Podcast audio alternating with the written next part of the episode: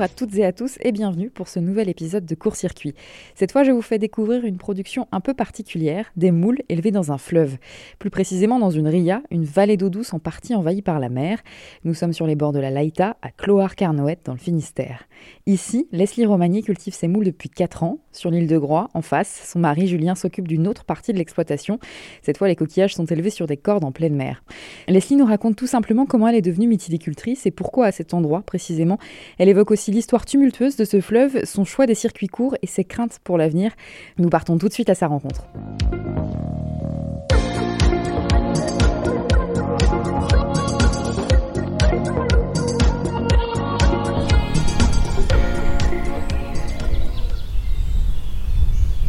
Bonjour, je m'appelle euh, Leslie Romagnier, j'ai 39 ans et je suis mytilicultrice sur la Laïta, c'est-à-dire que je produis des moules euh, sur la rivière de la Laïta. Nous sommes à Cloire-Carnoët, dans le Finistère. Finistère Sud, vraiment la Laïta sépare le Finistère du Morbihan.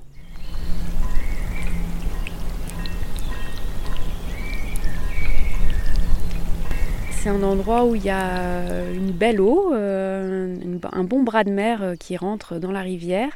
Il y a des bateaux avec euh, des bouées, des petits bateaux. C'est vraiment plein de petits bateaux qui sont là devant nous. Il y a des bancs de sable, une forêt magnifique sur des talus assez hauts. On voit tout au fond là-bas la barre de sable qui ferme un peu comme la barre d'Etel. On va dire que c'est la barre de la Laïta et puis vraiment l'embouchure de cette laïta qui donne sur la mer. On entend même dans le fond les vagues qui cassent sur euh, les barres de sable. C'est assez agréable.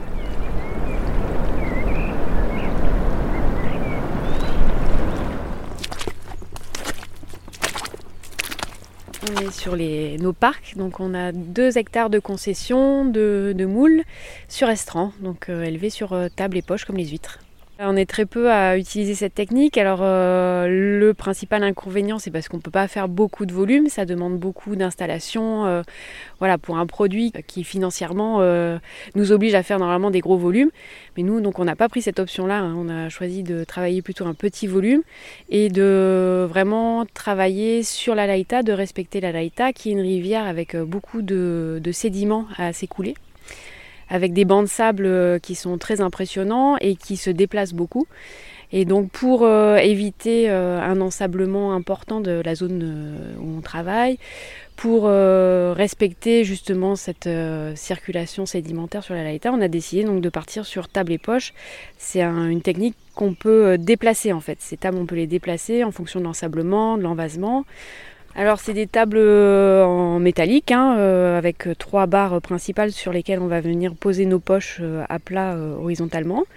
elles ont trois pieds qui viennent, qui sont fourchus en fait, et qui viennent se poser dans le, sable et, le, et, la vase, et qui viennent retenir la table en surface. Alors c'est vrai qu'il y a un phénomène au bout d'un moment où les tables s'enfoncent, et c'est là qu'il faut intervenir pour les sortir de la vase, les déplacer, et puis retrouver un sol un peu plus stable pour les positionner.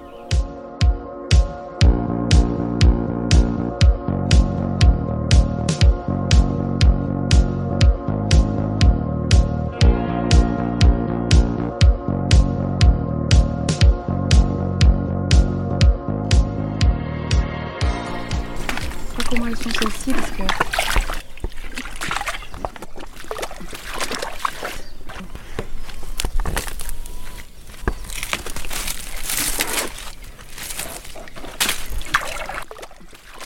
Elles ont un an, un peu plus d'un an en fait. Elles sont captées au printemps, on les capte à Groix sur nos concessions euh, en pleine mer. On capte les larves, on les laisse pré-grossir, on va dire à Groix.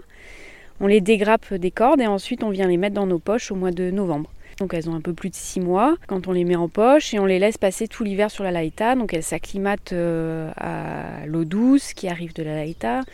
Donc on, vraiment on les touche pas du tout jusqu'au mois de, février-mars parce que euh, c'est là où elles sont les plus fragiles, où il y a le plus d'arrivées d'eau douce, donc où elles risquent le plus de, de, mourir ou d'être stressées. Et elles stoppent vraiment leur, euh, croissance. Donc voilà, là on croise les doigts toujours pendant cette période-là pour espérer que tout se passe bien.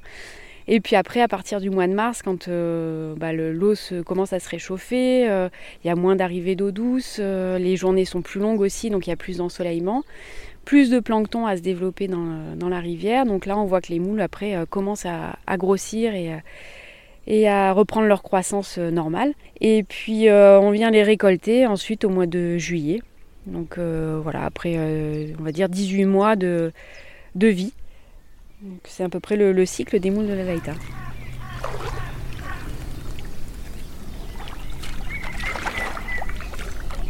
On vit sur les bords de la laïta. Euh, et, puis mon mari, crise de la quarantaine, donc euh, Julien euh, me dit je veux changer de métier. Il était préparateur de bateaux de course au large entre l'Orient et la Trinité. Et je veux changer de métier. Alors moi j'étais animatrice à l'Observatoire du plancton à Port-Louis. Et bon, bah, écoute, très bien, change de métier si tu veux. Et il me dit je vais me faire des huîtres. Bon, alors moi j'avais travaillé un petit peu aux huîtres et euh, je, connaissais un petit peu la difficulté du métier, donc euh, mais pourquoi pas, j'adorais ce, côté-là, le contact avec la mer. Euh. Et puis bah, on est parti en formation finalement tous les deux parce que le, projet m'intéressait aussi. Et puis finalement, comme on ne trouvait pas d'exploitation sur d'autres riages, j'ai dit à Julien, bah, écoute, on vit auprès de la Laïta, si on demandait des concessions pour faire des huîtres sur la Laïta. Donc on s'est rapproché des affaires maritimes pour faire des, huîtres sur la Laïta et on nous a dit mais non, la Laïta, elle n'est classée que pour les moules. C'est une rivière à moules. Il y a toujours eu que des moules sur la Laïta, donc euh, on peut faire des concessions, mais ce sera des moules. Bon, bah qu'à cela ne tienne, des huîtres, des moules, peu importe, on n'y connaissait rien. donc, euh, et on est parti, euh, voilà, on a demandé des concessions, on s'est renseigné quand même sur l'élevage de moules, on a fait des stages avec d'autres mytiliculteurs de la région et puis de Bretagne Nord. Et puis on a lancé notre production et euh, alors c'est vrai qu'on voulait faire un produit euh, local et euh, vendre sur du circuit court, on va dire, en tout cas sur un, réseau local. le problème auquel on a été confronté avec les moules de la Laïta, c'est qu'au début les, gens de la région ne voulaient pas des moules de la Laïta parce que la Laïta a été dans le temps, il y a plus de 50 ans, elle a été fortement polluée. Et euh, donc tous les mytiliculteurs qui étaient sur la rivière ont disparu, ils ont dû arrêter leur activité. Et les gens, ça les a traumatisés de voir cette laïta euh, remplie de mousse, euh, les algues, enfin les rochers complètement lessivés, plus de poissons, plus rien. Donc ils avaient perdu leur, leur rivière. Et, et, donc même 50 ans après, les gens n'étaient pas prêts à reconsommer des coquillages venant de cette rivière parce qu'ils avaient entendu de leurs grands-parents, parents, cette histoire de pollution et et du coup, ils étaient, euh, ils étaient bloqués, ils voulaient pas manger de coquillages euh, de la laïta. Donc quand je suis arrivée sur les marchés en disant euh, moi pleine de bonne volonté, je vais vendre en local sur les marchés, bah, j'ai eu un refus quasiment de toute la population. Donc il a fallu que je, trouve d'autres systèmes. C'est de là où on est passé avec Poiscaille, le réseau de paniers de la mer sur la région parisienne. Donc c'est de là qu'on a développé avec eux donc, ce partenariat. Et puis ensuite, euh, le Leclerc de Quimperlé qui nous a fait aussi confiance par rapport au produit et qui a pu expliquer euh, en ayant les gens euh, au quotidien voilà, le, produit, pourquoi il faisait les moules de la Laïta. voilà. ils respectent nos tarifs et puis voilà, ils savent pourquoi c'est ces tarifs-là. C'est 5 euros le kilo. Nous il, nous, faut des poissonniers qui puissent expliquer pourquoi c'est ce tarif et pourquoi, euh, voilà, d'où ça vient, la technique de travail. Si c'est pour être sur le, même étal que des moules étrangères et qu'il y a une différence de prix que les gens ne comprennent pas, euh, c'était pas la peine.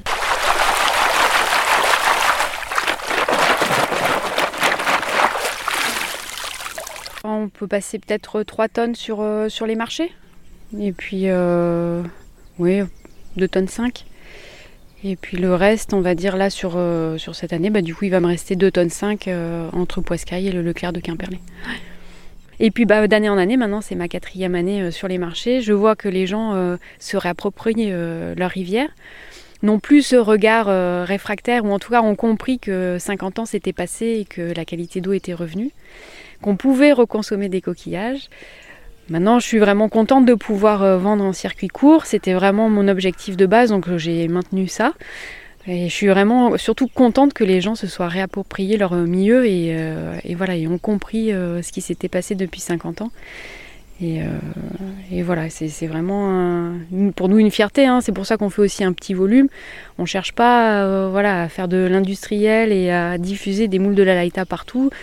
Non, c'est on fait ça pour euh, parce qu'on vit ici, parce que euh, moi j'aime être au contact des gens, euh, voilà, les locaux, etc. Et puis qui viennent me voir ensuite travailler à Portsmouth. voilà, c'est partager un moment quoi. Alors je nettoie ma poche parce que comme je le disais tout à l'heure, il y a beaucoup de sédiments à circuler sur la laïta, donc les poches s'envasent très rapidement.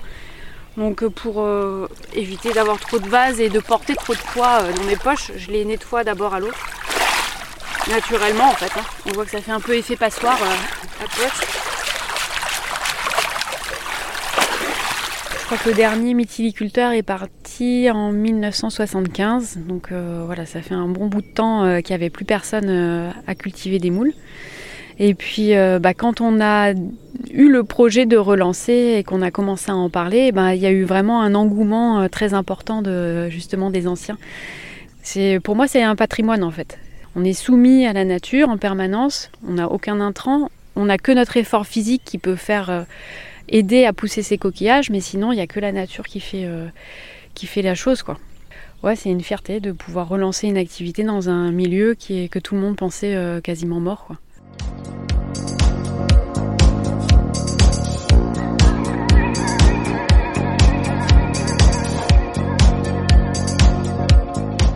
Alors par rapport à l'avenir, je suis pas forcément sereine parce que c'est vrai qu'il faut tenir compte euh, du réchauffement climatique qui peut engendrer donc euh, des crues de plus en plus importantes qui peuvent causer des mortalités sur les coquillages. Le réchauffement climatique et les déplacements des, masses d'eau aussi peuvent provoquer euh, des périodes de fermeture plus longues avec par exemple le dinophysis. Donc c'est une petite cellule végétale qui vient naturellement avec les courants de fond, qui se met en suspension dans la colonne d'eau et cette cellule végétale, elle, elle contient une toxine que bah, la moule, comme elle mange du phytoplancton, elle va consommer ce phytoplancton et elle va se charger de cette toxine. Sauf que nous, si on vient manger euh, de la moule à ce moment-là, qui est chargée en toxine, et eh ben on risque d'être malade et d'avoir mal au ventre. Donc comme c'est un phénomène naturel, euh, bah voilà, on respecte la nature, on attend que ce phytoplancton disparaisse avec euh, bah, les courants de fond qui changent à cette période. Hein. Donc c'est vraiment un phénomène naturel et puis bah, on respecte ça, on suit ce, ce développement de phytoplancton et puis quand il disparaît, c'est d'autres phytoplanctons qui prennent la place. Les mous vont consommer ce nouveau phytoplancton et puis se détoxifier naturellement. Mais euh, on peut imaginer qu'avec un réchauffement climatique et un déplacement des masses d'eau, on peut avoir des périodes plus longues de fermeture pour euh, ce dinophysis. Voilà, nous on est sujet vraiment à ce que la nature euh, nous offre. Donc si on a des périodes avec des changements climatiques ou des, phénomènes climatiques importants, bah forcément ça impacte notre métier. Donc voilà, on est assez euh, assez stressé, on va dire, avec ça. Euh, après, on essaye de tout faire et de suivre en fait l'environnement, de l'observer et de s'adapter. C'est euh, aussi le choix des tables et poches, voilà, de, travailler sur des choses qui peuvent bouger. Je pense qu'on a le, aussi des années devant nous pour, trouver les solutions pour s'adapter. Ce sera peut-être aussi de travailler plus en pleine mer, aussi plutôt que sur, sur. Voilà, il y a quand même des solutions d'avenir par rapport au métier. Et je pense que c'est quand même quelque chose qui, qui perdurera dans le temps.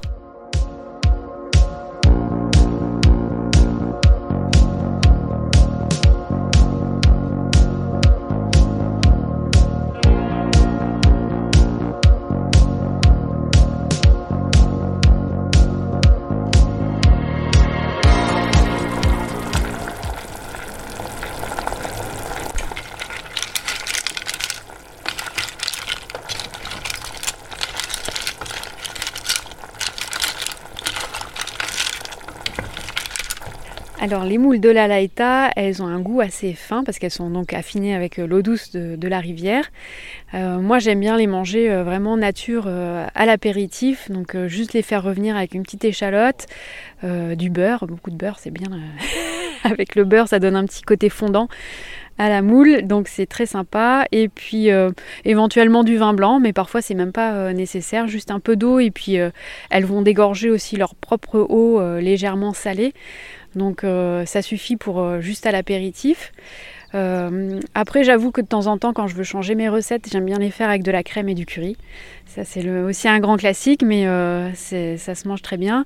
Faut pas mettre trop de curry parce que ça peut enlever le goût justement de, de la moule. Et vu qu'elle a un goût assez fin, il faut mettre très peu d'épices.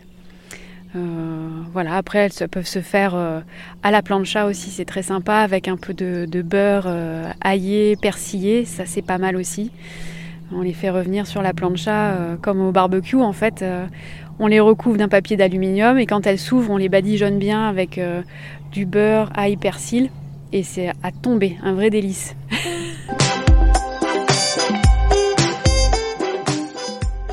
Merci d'avoir écouté Court Circuit. J'espère que cet épisode vous a plu. Je reviens très vite pour un nouveau portrait. D'ici là, tous les précédents sont à retrouver sur votre application de podcast ou sur le site de West France. À bientôt!